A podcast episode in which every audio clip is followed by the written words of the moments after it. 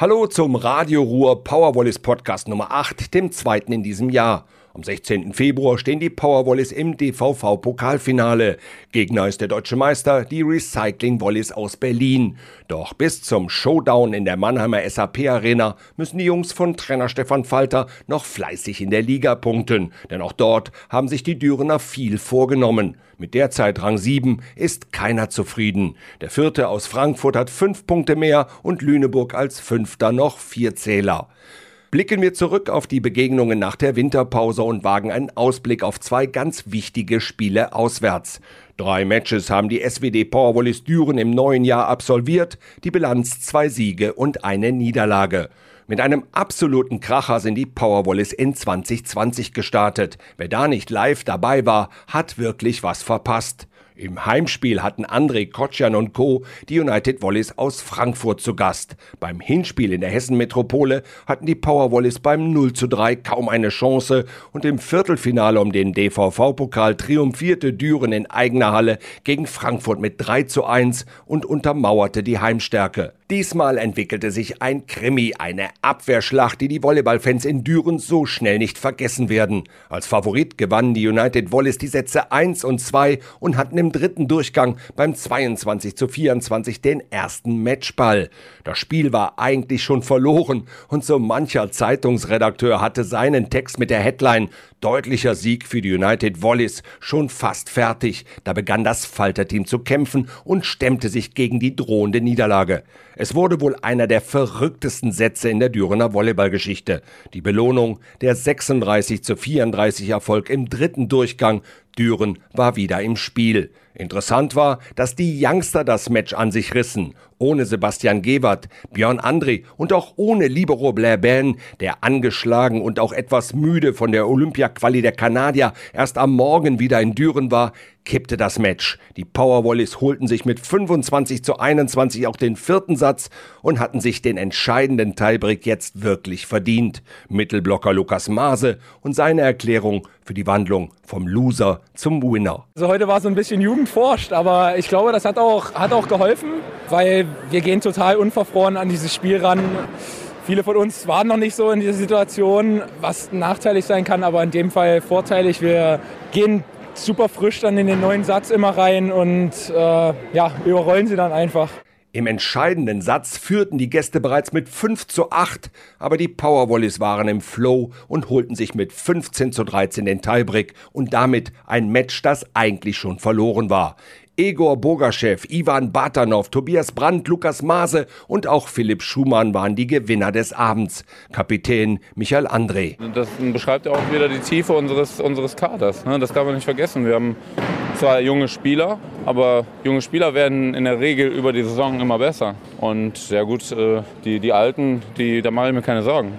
Und momentan haben wir halt auch eine super Teamchemie und da müssen wir weiter ansetzen. Wir machen viele Sachen richtig gerade, auch im Training und weg vom Spielfeld und da müssen wir weitermachen. Der 19-jährige Ivan Bartanov hat ein Top-Debüt abgeliefert. Der Neuzugang der Powerwallis hat als Libero sein erstes Pflichtspiel für Düren bestritten und das ausgerechnet gegen die United Wallis aus Frankfurt. Ein würdiger Backup für den Weltklassemann Blair Ban. Trainer Stefan Falter hat den Youngster ins kalte Wasser werfen müssen. Er hatte gestern, glaube ich, nachdem wir ihm dann gesagt haben, dass er startet, einen leichten Kreislaufkollaps oder sowas. Auf jeden Fall ist er nicht, äh, ja, nicht ganz mit der Gesichtsfarbe zum Training rausgegangen, wie er gekommen ist. Also das war, der war ein bisschen nervös, das merkt man in seinen Handlungen. Er hat zu lange gewartet, um den Kontakt dann eigentlich positiv zu machen. Darum hatte man mit Blair als Backup, glaube ich, für ihn heute ein gutes Gefühl, weil er, weil er wusste, wenn es jetzt absolut in die Hose geht, dann habe ich da jemand, der mir helfen kann. Es war uns aber, um nochmal auf Blair zurückzukommen, es war zu risikoreich, mit einer Ellbogenentzündung da den ins Spiel zu, zu geben. Dann Jetlag, der ist heute Morgen erst angekommen um 10 Uhr. Das ist dann alles zu viel. Und dafür hat Ivan das wirklich klasse gemacht. Die haben ihn ja gesucht als Aufschlagziel und richtig mächtig auf ihn aufgeschlagen. Und der schnarcht das Ding so locker nach vorne. Das war gut. Ivan Batanov, Sohn eines Russen und einer Chinesin, in Moskau geboren, in Hessen aufgewachsen. Kapitän Michael André lobt seinen Libero und natürlich auch die restlichen Youngster im Team. Der ist eiskalt vom Kopf. Ne? Das ist einer für die Zukunft. Ne?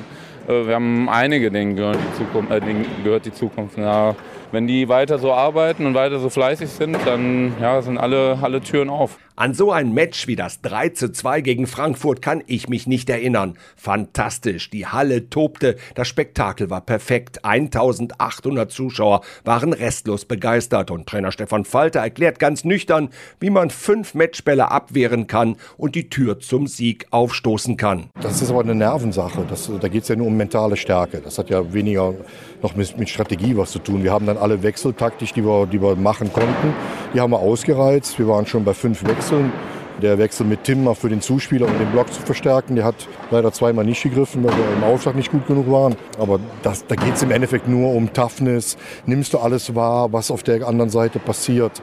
Bist du im Flow drin, ja oder nein? Das gibt dann den Ausschlag in so einer Situation. In der vergangenen Saison wurde Zuspieler Tomasz Kocian zum MVP der Volleyball-Bundesliga gewählt. Gegen die United Volleys hatte der 31-jährige Mr. zuverlässig anfangs auch seine Problemchen ins Match zu finden. Doch dann fand auch er die richtigen Lösungen. Stefan Falter. Thomas musste sich so ein bisschen reingrufen. Er hat am Anfang die Präzision, speziell im Zuspiel auf die Außenposition, ein bisschen vermissen lassen. Wir hatten sehr viel langgestreckte Arme nach vorne von den Außenleuten. Das bedeutet immer, dass der Ball zu kurz ist oder zu nah. Und so nach dem zweiten Satz hat er sich eingegruft, ein bisschen angepasst. Adaption ist immer wichtig für einen Zuspieler. Taktisch äh, geht es da nicht drum. Das haben wir immer gut gelöst. Wir haben die Schwächen ausgenutzt, ein paar Muster von deren Mittelblocker auch eigentlich zu unserem Vorteil genutzt. Das habe ich so gesehen.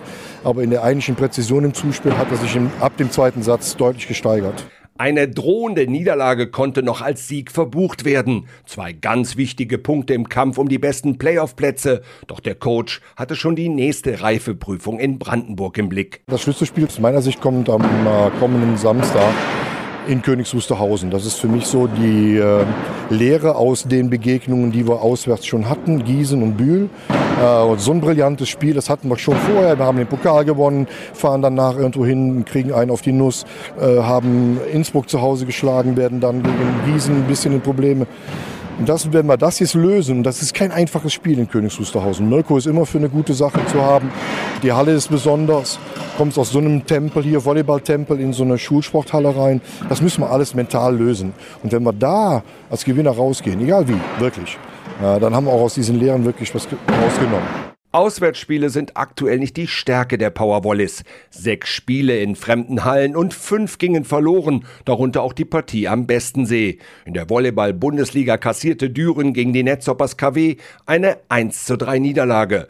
27 zu 27, 22 zu 25, 25 zu 22 und 23 zu 25 lauteten die Satzergebnisse aus Dürener Sicht. Und weil es so eng war, sieht der Coach dann doch Fortschritte. Also ich glaube schon, dass wir in Königs Wusterhausen entgegen den Spielen, die wir, glaube ich, in Bühl und ähm, ja, ein bisschen den Gegner unterschätzt haben, das haben wir da nicht getan. Also wir haben eigentlich, das Spiel ging es ja um vier Punkte Differenz in der Summe. Und er macht im letzten Satz zwei Asse, glaube ich, und zwei brachiale Aufschläge. Sonst hätte das Ding 2-2 gestanden, dann weiß ich nicht, wie es ausgegangen wäre.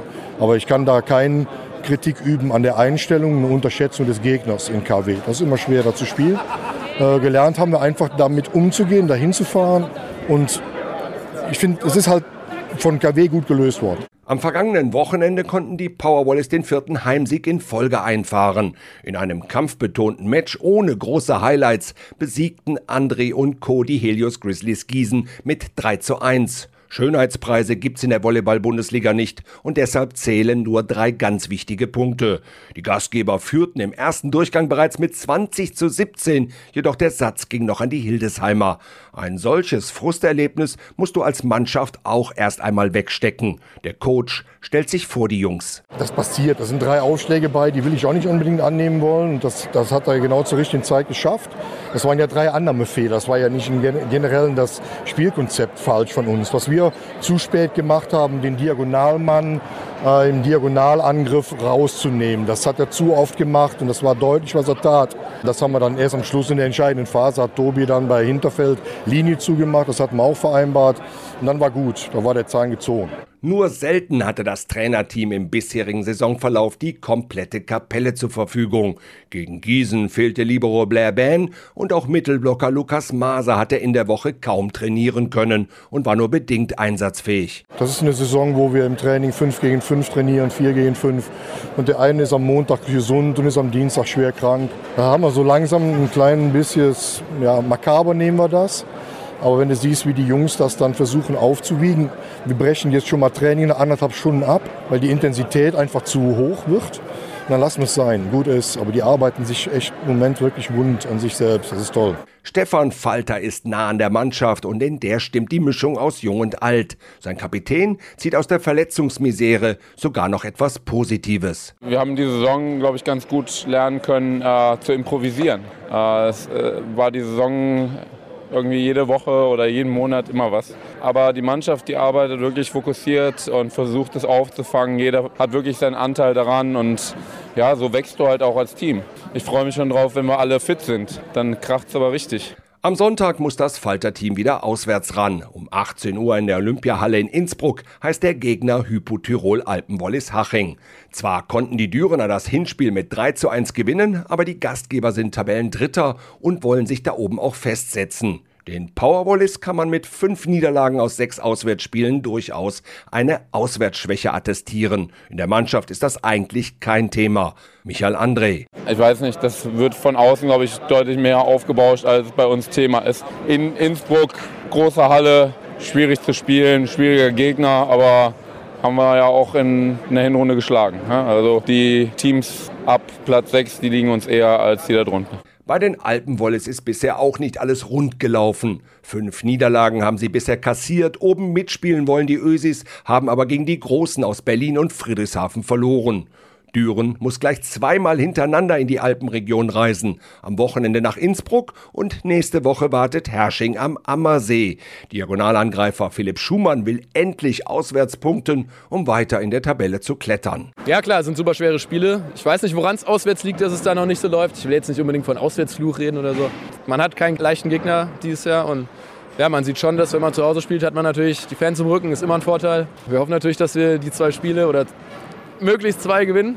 Mit den beiden Faden wird es natürlich nicht leichter, weil die merkt man natürlich auch in den Knochen. Aber ja, wir werden alles reinhauen und ja, hoffentlich reicht es zum Sieg. Mit Siegen in Innsbruck und dann auch in Hersching könnten die Powerwallis ihre Tabellensituation gewaltig verbessern.